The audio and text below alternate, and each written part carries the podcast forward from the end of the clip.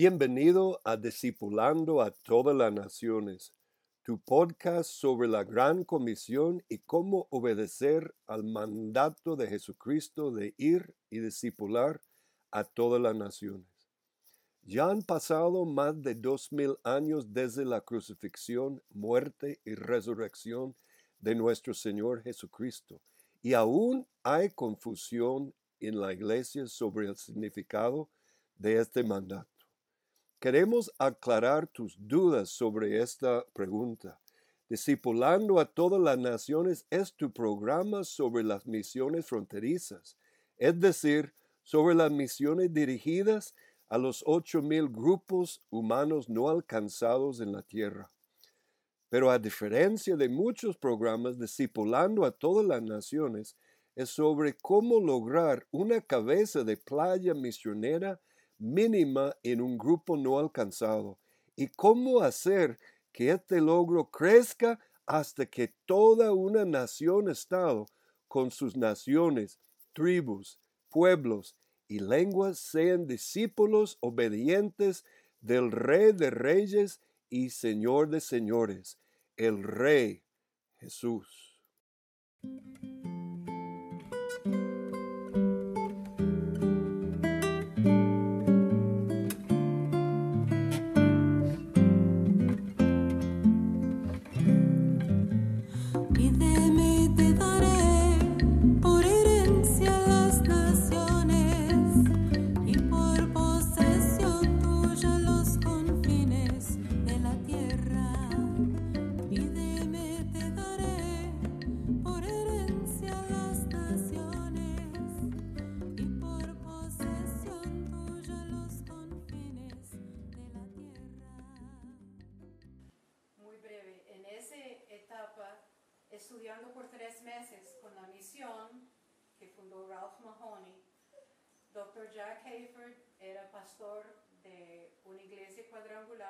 Asistimos seis semanas ahí, recuerdan, eran tres meses. Y la segunda etapa de seis semanas asistimos a una iglesia de las Asambleas de Dios que se llamaba Melody Land. Ah, cierto. Y el curso, porque el curso que nos asignaron a recibir en esa iglesia era por el misionero, nada menos, el de las asambleas de Dios, que había sido el mentor del doctor Paul Yong-hee Cho en el sur de Corea. O sea... Ese detalle a mí se me olvidó. O sea, nos dio un curso que se llamaba Señales, Prodigio y Evangelización en las Misiones. Qué lindo, nuestro Señor. Y eso nos lleva porque es ahí donde yo empiezo a coger mi trasfondo misionológico, nuestro trasfondo misionológico. Y, ese y eso compartí un poco, creo que en lo de FEDEMEC, esta parte, que nos va a llevar más a una reflexión misionológica. Eh, porque todas estas circunstancias que nos lleva a prepararnos con World Map, y, Fuller y el, y, el doctor Ralph Winter en el centro de misiones allá, es muy importante porque es, en este momento es el epicentro donde está naciendo a nivel mundial el movimiento a los pueblos no alcanzados. Y quien llegó a ser nuestro mentor y amigo personal es nada menos y nada más que el doctor Ralph Winter, que realmente que fue el hombre que Dios usó para despertar el mundo entero sobre el desafío de los pueblos no alcanzados. Y estando en Fuller, eh, porque la misión dijo, tienen que ir allá y estudiar algunos cursos, y tomamos con este eh, quizá uno de los más destacados antropólogos eh, en la historia de la iglesia cristiana, y hijo de misioneros de la India, el doctor Paul Hebert, y algunas cosas, Carlos, y cosas que FEDEMEC experimentó aquí con nosotros, aprendimos de él. Donde él recibió, claro, su llamado eh, y todo en la India, viviendo como joven, creo que hasta nació en la India, hijo de menonitas. Y mi esposa dijo cuando tomamos este curso de antropología misionera, por cierto, ahorita estoy estudiando, eh, dando un curso de antropología misionera por, por el internet, eh, porque alguien un día dijo, Randy, ¿qué, qué, qué, quién cree que es usted? ¿Que cree que sabe algo de todo? Bueno, soy dichoso que desde jóvenes misioneros nos sentamos al pie de nada menos que el doctor Paul Hebert. Y hay un librazo de él en español este, que tenemos eh, que para un curso más avanzado quiero usar, no estamos usándolo para este curso. Y ahí estaba nada menos que Chuck Kraft, otro de los antropólogos misioneros más importantes, eh, y una pareja que también cambió nuestra vida, Tomás y Betty Sue Brewster. Tomás Brewster, Tomás Brewster decía que él tenía la silla de ruedas más viajero en el mundo, porque de joven se clavó en, en ¿qué? Fue en una piscina muy, muy, no, muy profundo y quebró su, su nuca y quedó eh, toda la vida en una silla de ruedas. Y literalmente con dolor, con dificultad, él entrenó miles de misioneros en todo el mundo cómo aprender una lengua y cómo adaptarse a la cultura donde uno llega. Este, en este curso, mi esposa decía, yo siento que estoy naciendo de nuevo por segunda vez porque las cosas que aprendíamos era como abre ojos, ¿verdad? Y era una experiencia increíble y también la experiencia con, con los Brewster. Tuvimos en el curso que seleccionar un idioma en Los Ángeles y, ir a, los pueblos, buscarlos y empezar los ciclos de aprender su lengua. Entonces, Babi y yo seleccionamos chino mandarín, por cierto, Cintia. Y no van a creer porque Dios estaba con nosotros. De verdad Dios estaba con nosotros.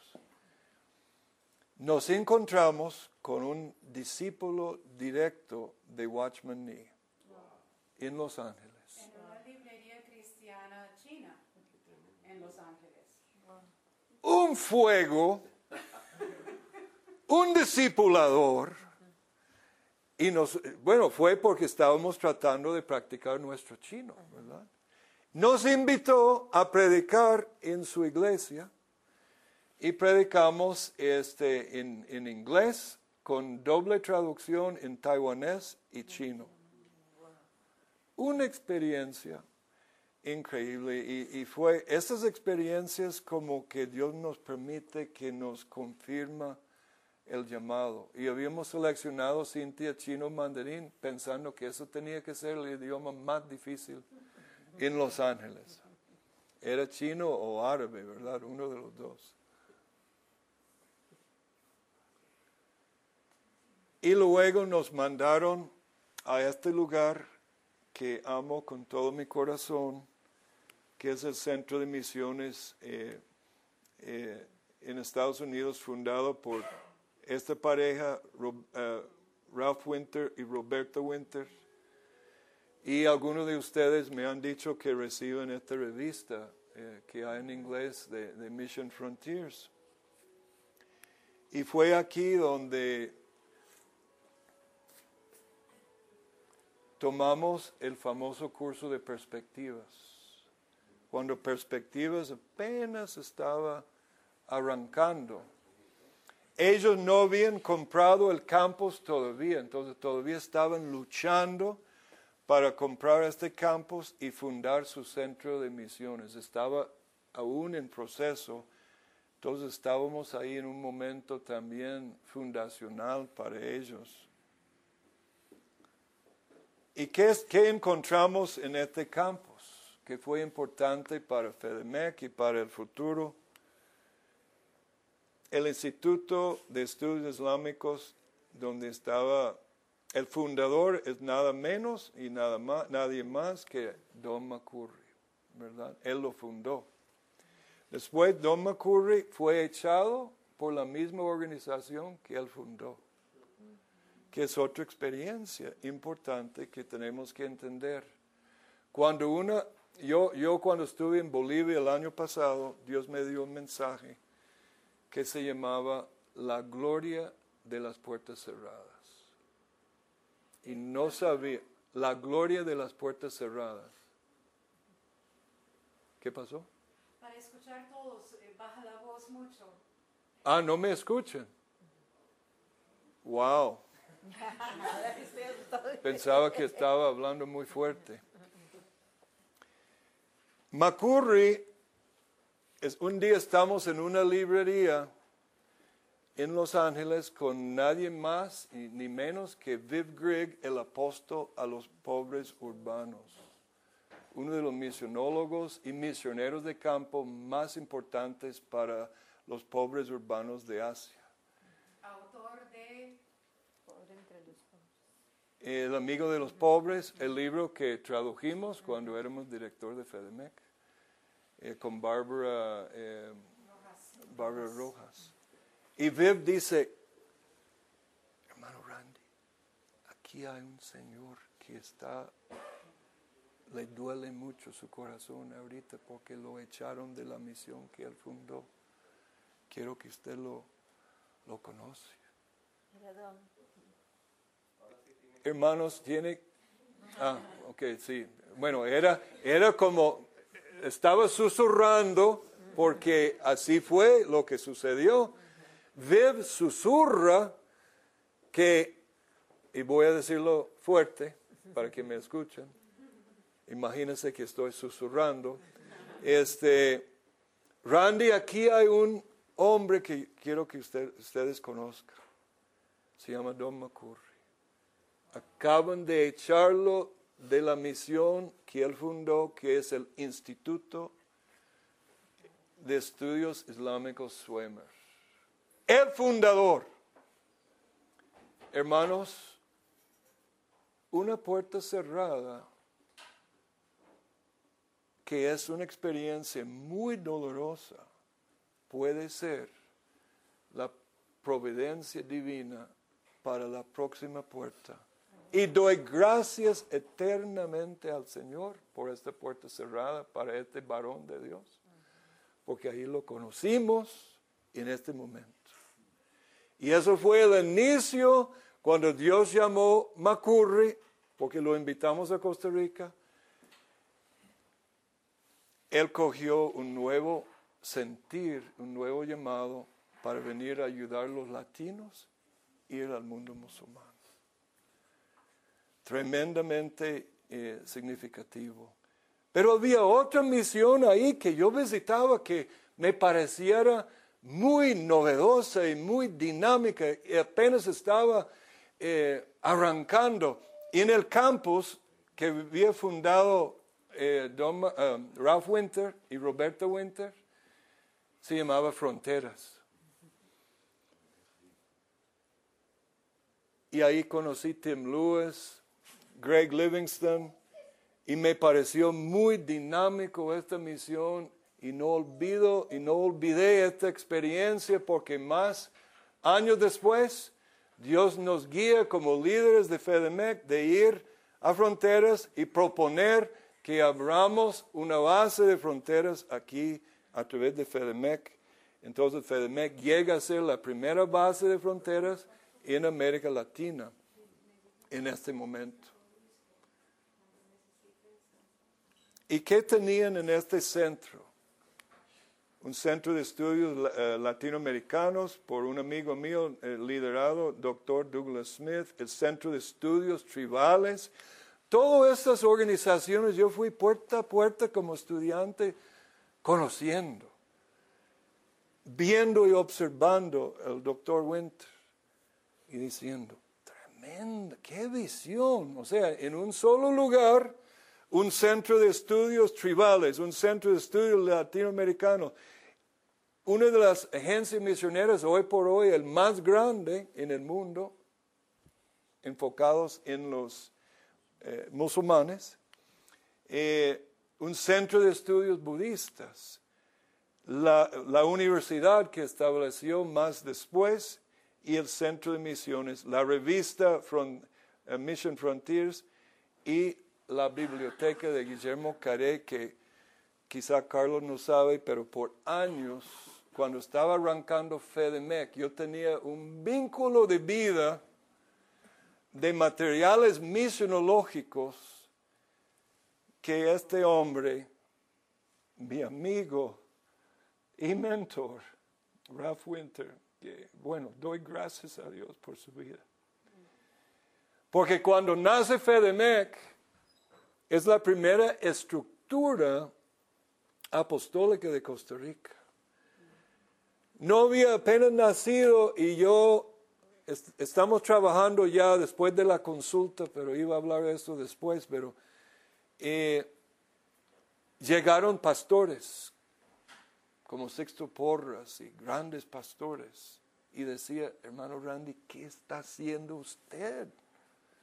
Está desviando FEDEMEC del propósito. Son las iglesias que tienen que enviar misioneros, no la agencia misionera. FEDEMEC es para movilizar, FEDEMEC no es para hacer, entrenar y, y, enviar a los misioneros. ¿Qué tuve que hacer yo?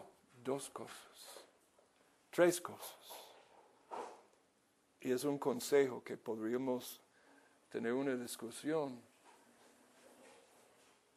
Tuve mentores de alto nivel.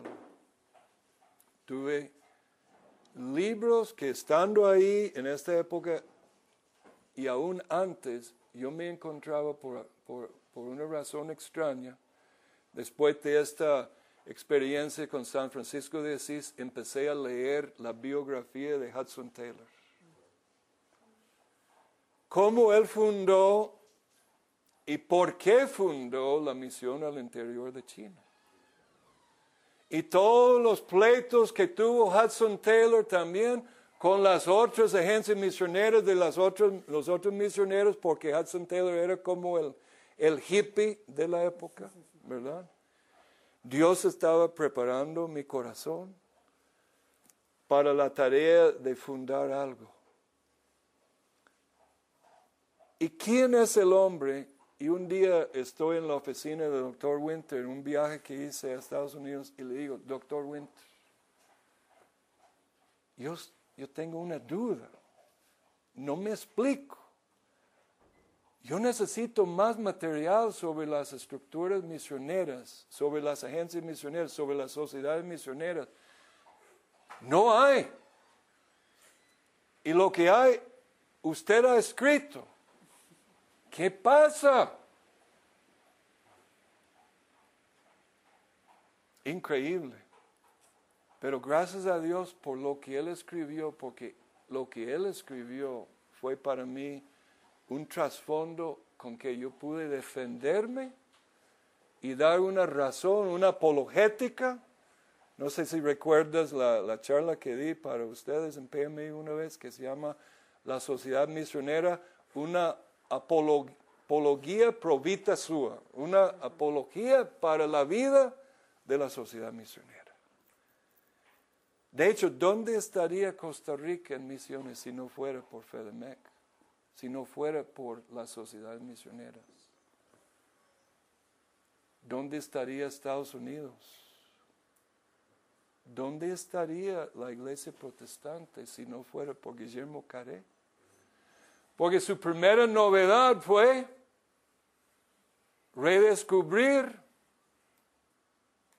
lo que los católicos bien sabían, pero en el contexto protestante. El orden misionero católico en la iglesia protestante llegó a ser lo que llamamos, a partir de, Guillermo Caré, la sociedad misionera. Este hombre es el hombre que ha escrito más sobre esta estructura en cuanto a dar razones de por qué existe. Y doy gracias a Dios por él, por su vida. Él era discípulo de verdad de Guillermo Caré. Eh, Guillermo Caré era su, su héroe. Y la pregunta que yo siempre digo cuando enseño perspectivas sobre la vida de Guillermo Caré no es qué hizo Guillermo Caré. La pregunta es qué no hizo. Pregúntase sobre la vida de Ralph Winter. La pregunta es, no es qué hizo Ralph Winter. La pregunta es qué no hizo. Cuando él murió, este, leí eh, lo que se escribió sobre su vida y empecé a llorar como un bebé. ¿Cómo lo hizo? No sé. Pero era discípulo de Caré. Y creo que aún se necesita en el movimiento, y, y si hay, en perspectiva lo hablo un poco, en la segunda época de las misiones bajo Hudson Taylor, perdimos algo que tenía en la primera época, que según Ralph Winter, que en esta tercera, y, yo, yo estoy como prediciendo, por no decir profetizando, que ahorita estamos entrando en la cuarta época de las misiones modernas, donde va a haber nuevos cambios, porque eh, Mario pidió algo del futuro, pero viene cambios en lo que es eh, las misiones, y yo quiero predecir que, que va a ser llamado históricamente después la cuarta época de las misiones. Tuvimos la dicha, estando ahí, antitos de morir, el fundador de la Escuela de Iglesia y Crecimiento y el mentor del Dr. Winter, Donald McGavran. Y tomamos clases de perspectivas con nadie menos ni más que el mentor del Dr. Winter y un genio. Y recuerdo en el entrenamiento en, en World Map, nos puso a leer el libro de él que se llamaba Puentes, los, los, Puentes de Dios. Y yo empecé a pelear duramente con el, el, profe, el profe, Don Marcha, porque él hablaba de que las, etnias y las castas del mundo tienen que ser alcanzadas casta por casta, etnia por etnia, yo me levantaba y dice, no, eso es prejuicio racial, decía yo. No me entraba el concepto. ¿Cómo voy a tener prejuicios entre una casta y otra? ¿Cómo voy a enfocar una casta y dejar otra casta? ¿Cómo voy a enfocar un, un grupo y dejar otro? Decía yo en mi, en mi mente juvenil. Hasta que leyendo McGavran y por los garrotes de mi profesor me cayó la peseta. Y, y, comprendí que a veces, hermano Carlos, me frustro con nuestros misioneros porque los veo en el campo y a veces se les olvida que el enfoque es cada grupo humano sino que se dedican en una forma más tipo escopeta. Pero, ¿cómo nadan los peces en el mar? En bancos. Y en el banco de peces son de una, una sola especie.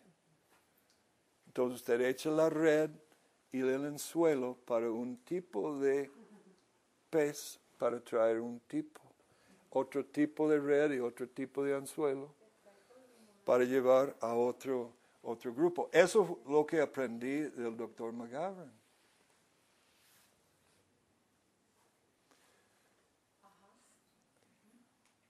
La idea aquí era como más conversatorio. Yo estoy hablando mucho. En esa conversación no podemos entrar mucho en la vida de usted. no, pero ahora sí. ¿Qué piensa eh, sobre lo que estamos hablando? No, no veo nada, Babi. Ah, ok.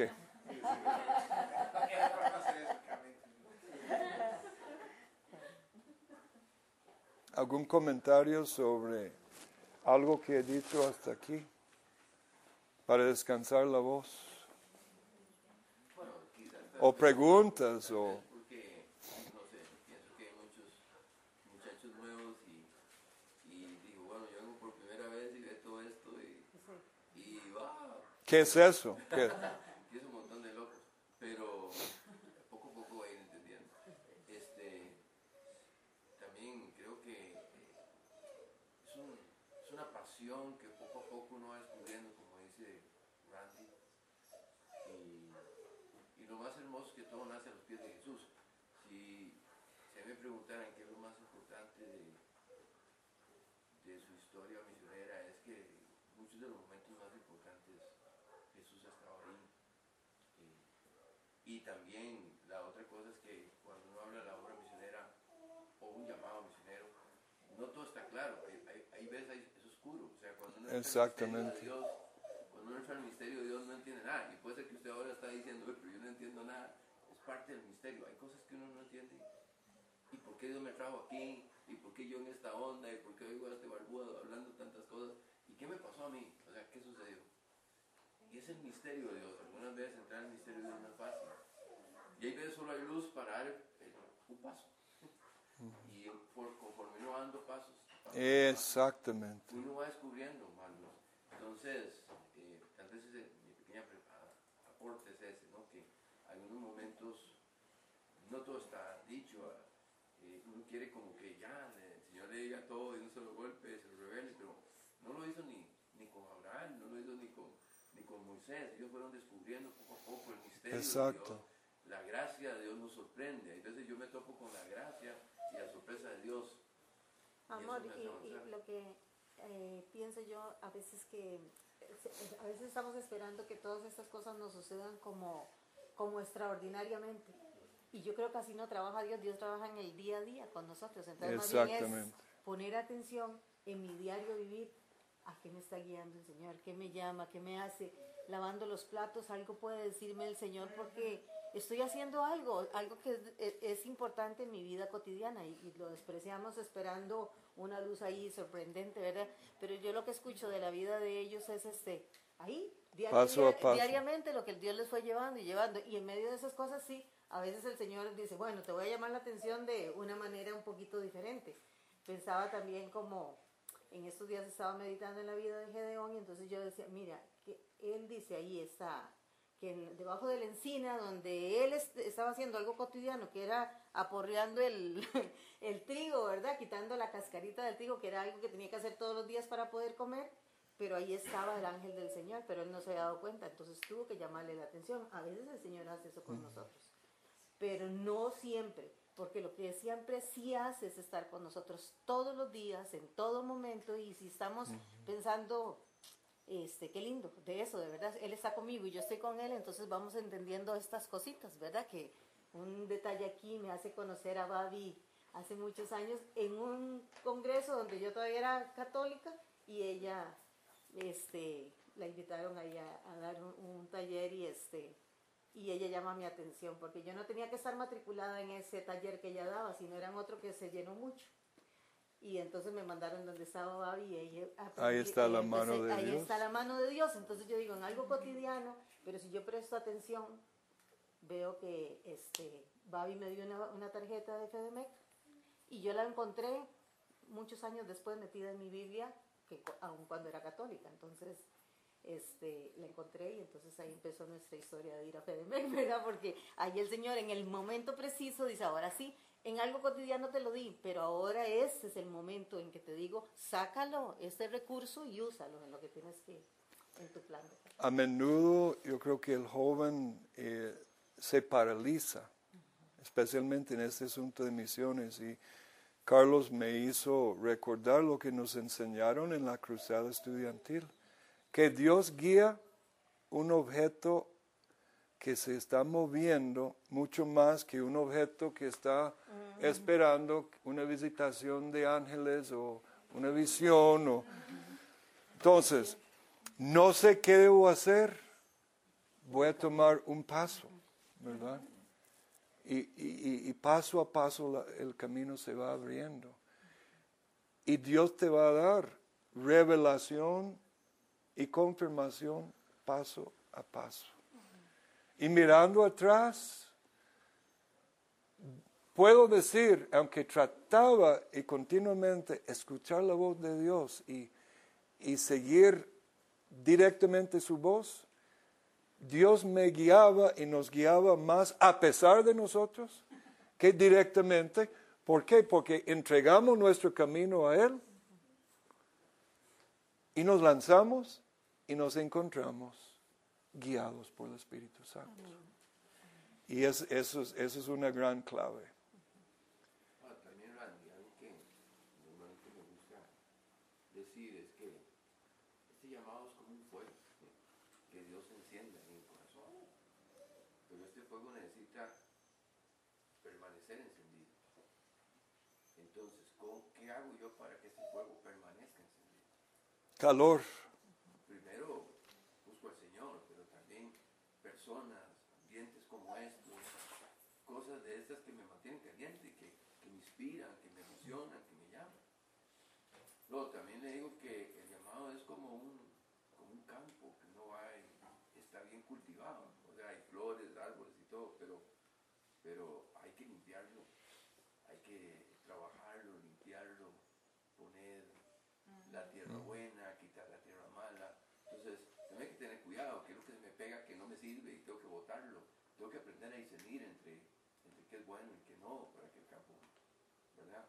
se mantenga. Y también digo que, que Dios nos hace un regalo, y esto, este llamado no lo entendemos, pero es, es como si nos diera un, un cajón lleno de, de piedras preciosas, que no es para nosotros, es para ir a repartirlo a las naciones. Pero Él está comenzando a piedras preciosas, este, gemas, este, diamantes y todo. Pero también hay muchos ladrones. Y hay que tener cuidado. Porque si, si yo tengo un, si yo tengo un, un- un baúl lleno de piedras preciosas y lo abro ahí en San José o en la Capri, no me quedan ni los brazos, ¿verdad? Entonces, hay ladrones. El enemigo quiere robar, o sea, manda, manda gente que, la- que las quiera robar. Entonces también tenemos que aprender a cuidarlo. Es como fuego y necesito que esté ardiendo. Es también como un campo que necesito labrarlo y trabajarlo. Pero también es como un tesoro y cosas preciosas que tengo que cuidar, que no se lo roben.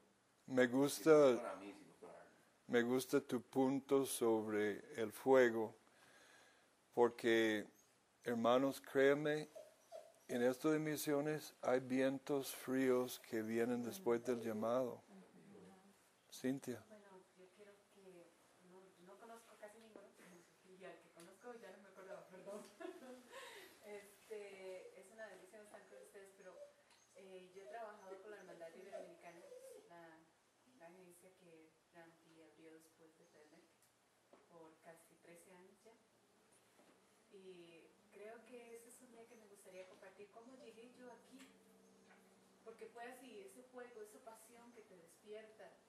Yo había estado en FEDEMEC por ya muchos años y recuerdo a Ala Matamoros que me decía, ¿cuándo vas a salir? Marruecos necesita misioneros, Marruecos necesita misioneros. Y yo, y un día me fui, yo estaba convencida que era Marruecos. Y en el bus me encontré con un amigo y me dijo, ¿y a dónde vas? Y digo, creo que Marruecos. Y me dice, ¿y dónde queda Marruecos? Mira, no sé. Entonces me di cuenta que, que realmente no era Marruecos. Me quedé orando y llevé toda la capacitación de FEDEMEC, me fui al Etno, regresé, aún el Señor todavía no tenía lugar, hasta que un día el Señor tocó mi corazón y me mostró, era China. Y entonces orando, le digo, yo no conozco a nadie que vaya para China. ¿Cómo voy a llegar hablando con el Señor? Pero cuando el Señor ya da la es tiempo de dar un paso, no es tiempo de quedarse sentado, de que lleguen y te digan, yo empecé a orar. Y dije, Señor, yo no conozco ningún lugar, no sé nada de China. Pero de repente en la iglesia mía llegó una muchacha y me dijo, yo sí conozco a alguien. Randy Sperger eh, está levantando un equipo que va para China. Y yo, ¿y quién es Randy Sperger? No tenía ni idea quién era. Pero seguí orando, la muchacha me dijo que me iba a dar el mensaje, el número de teléfono, nunca llegó ese mensaje. Y me quedé ahí, no, llamé a, la, llamé a FM, disculpe, ¿ustedes saben quién es Randy Sprecher? ¿Me podrían dar la dirección? Y llegué aquí. Y cuando llegué estaban en reunión, ¿verdad? Ya yo había comunicado que quería ir a China. 2004. 2005, no, 2000, sí, 2003, casi finalizando 2003. Este, me siento ahí y me dice que estaba encargado del equipo que estaba organizando para ir a China, me dice, ¿y usted eh, cuándo planea salir para China? La hermana tenía un proceso de un año. Y yo dije, bueno, el proceso es de un año, ya terminé en FEDEMEC, tengo un año con la hermandad. Creo que para el 2005 en agosto, no, 2005 en mayo. Y se volvió el hermano y dijo, todavía no conocía yo a Randy, todavía no había aparecido. Cuando dice el hermano, ¿usted no cree que está siendo un poco inflexible? Está diciendo exactamente para el 2005 en mayo. Y me, claro, puedo ser flexible, dos o tres meses. Y escuché la voz de Randy que dijo, así me gusta. Ahí fue donde él apareció. Mujeres de fe. Es que si ya Dios dio el llamado que estoy esperando. El problema es de que muchos esperamos, algunos escuchamos el llamado y nos hacemos los sordos. No es conmigo. Ujú. Y el siguiente paso, porque tú le diste la vuelta a eso, tú dijiste no es conmigo, entonces el siguiente paso, ¿cómo lo vas a dar? Cuando el Señor, si, si el Señor nos ha puesto aquí en este momento es porque tiene un propósito. No es porque ustedes vinieron aquí a escuchar un gran testimonio del hermano Randy o a don Carlos, o a doña Yamlet o a mi persona. Es porque Entonces ahora tienen que hacerse la segunda pregunta al Señor. Señor, si me trajiste aquí, ¿cuál es el segundo paso? ¿Qué es lo que tú quieres decirme? ¿Hacia dónde quieres que tú vayas? Pregúntenle al Señor, no tengan temor. Y continúen el camino que Dios ya tiene trazado para ustedes. Solo recuerden, Dios no, tra- no estamos aquí por casualidad. Yo no creo en la casualidad. Yo creo en los propósitos de Dios. Dios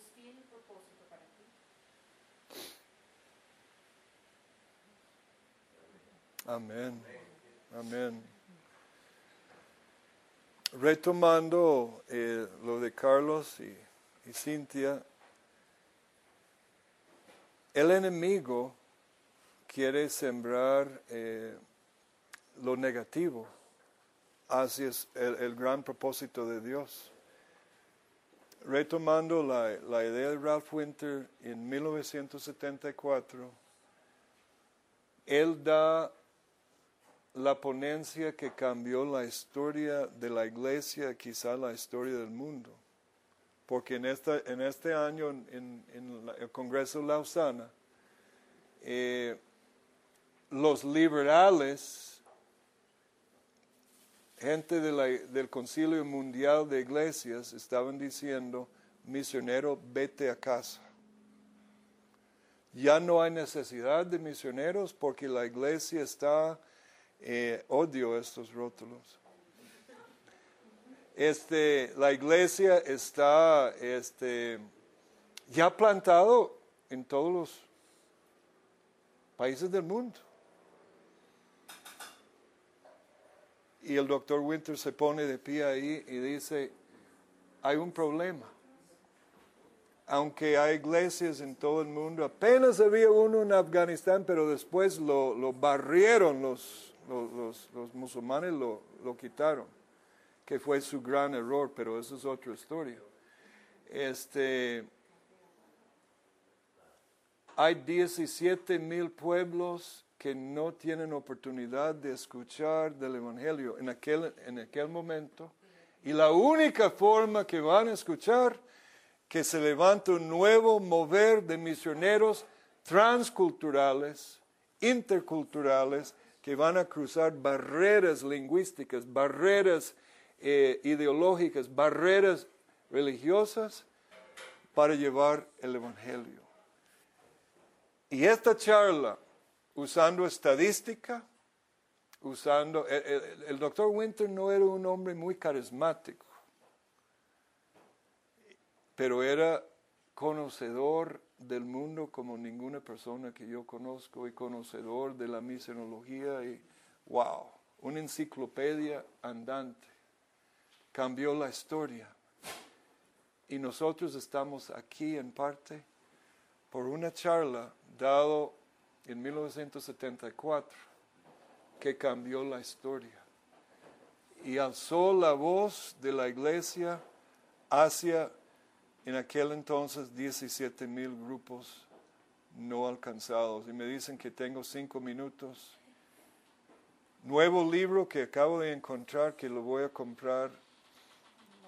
Tengo el otro libro, eh, pero este es un nuevo libro escrito por Greg Parsons, que conozco, que siempre trabajaba muy a mano con el doctor Winter. Este, su vida temprana y su su misionología, el meollo de su misionología, corazón de su misionología.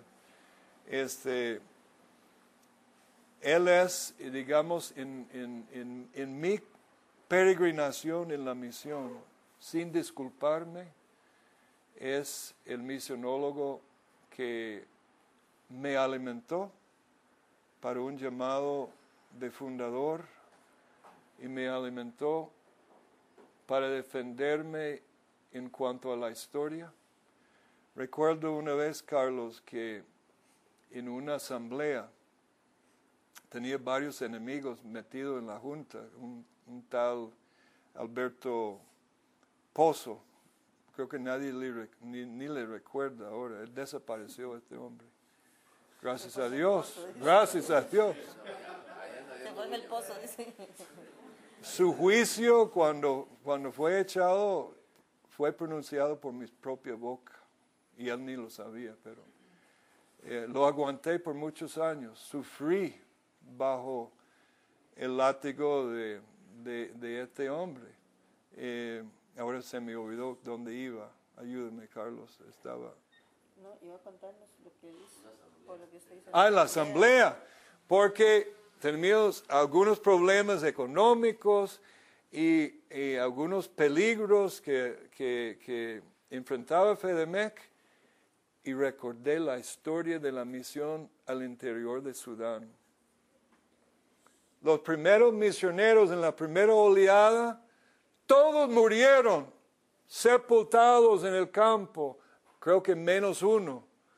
Toda la primera oleada de mis misioneros. Y me paré ahí y, y conté esta historia y dije, hermanos, lo que estamos pasando aquí no es nada y me da vergüenza y pa, pa, pa, le di. Y silenciamos la boca de los que querían cerrar Centra, el entre- centro de entrenamiento en FEDEMEC, y querían eh, fregar, ¿verdad? Básicamente. Cuestionaba que por qué fui, cuando soy director de FEDEMEC, a Senegal, ¿para qué? Perdiendo plata y tiempo. El hombre no entendía nada, ¿verdad? Este, entonces, bajo un árbol, una palmera, en el campus de este hombre, un día estamos sentados con mi esposa recibiendo perspectivas, la clase de historia con Roberto Winter. Y nosotros de jóvenes y ella hablando de godos y visigodos y ostrogodos y pictos y suevos y... ¿Qué es eso? O sea, yo confundido y no entendía nada. Hablando de, de- de los- la- las etnias que primeramente eh, fueron alcanzados por los misioneros en Europa. No te preocupes. Algunas cosas que he dicho suenan raro para los nuevos. Dios está sembrando en tu vida. Yo tampoco entendía nada cuando empecé. No entendía la misionología de McGavran y lo rechazaba. No entendía los pueblos no alcanzados, no entendía las estructuras. Sí entiendo este cero que me están diciendo que nuestro tiempo... ya se fue el tiempo, como siempre. Yo nunca termino, dicho sea de paso, ningún mensaje en ningún lado porque predico el Evangelio eterno. En nuestro entrenamiento, Carlos, soy famoso porque con ca- el café de mi esposa he tenido momentos de hablar seis horas sin parar, solo para cafecito. Buenas tardes. Buenas tardes. Eh, como es costumbre, siempre cerramos la hora del café con algunas peticiones caso, los que nos están dando la charla, de los que nos están hablando nosotros. Entonces, Randy, si ustedes tienen peticiones, y lo que hacemos nosotros es, si sentimos en el corazón lo que ellos están pidiendo, por favor, levanten la mano y, y orar. Eh, el que sienta. ¿Recuerda el momento cuando Fedemex se lanzó hacia los musulmanes y fue, había una pasión, un fervor eh, y era algo tremendo?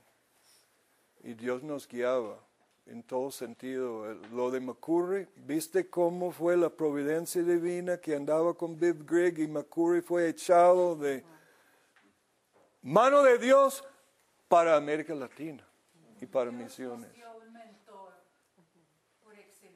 Exacto. el Dr. Macubi.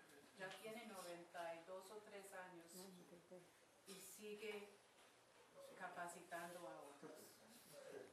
Pero comparto eso para decir otra cosa. Este, ya hay muchos trabajando en el mundo musulmán y, está PMI, está Fronteras. Hemos sentido que como el próximo proyecto para nuestra peregrinación, porque hace muchos años, Carlos, Dios me habló de ir a Bolivia, Perú y los Andes a espantar, eh, como empujar, despertar, espantar en cuanto a despertar, pellizcar a, a quechuas y aymaras y indígenas para ir a los, a- al- al altiplano del Tíbet. Y han nacido con Leo y con otros hermanos de Bolivia y Perú un movimiento que se llama Conexión Andino-Tibetano. Y eso es como el proyecto que estamos, no hemos dejado de trabajar con musulmanes, por supuesto que no, pero quiero dedicar como mi, mi enfoque eh, en los próximos años hacia los 94 grupos tibetanos.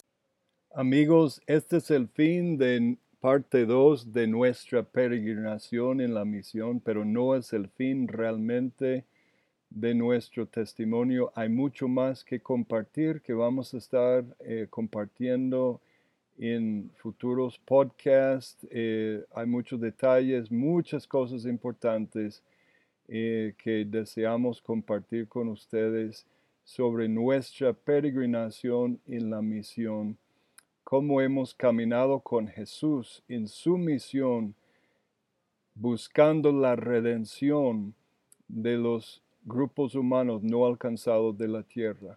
Gracias por estar con nosotros en este tu podcast sobre la Gran Comisión.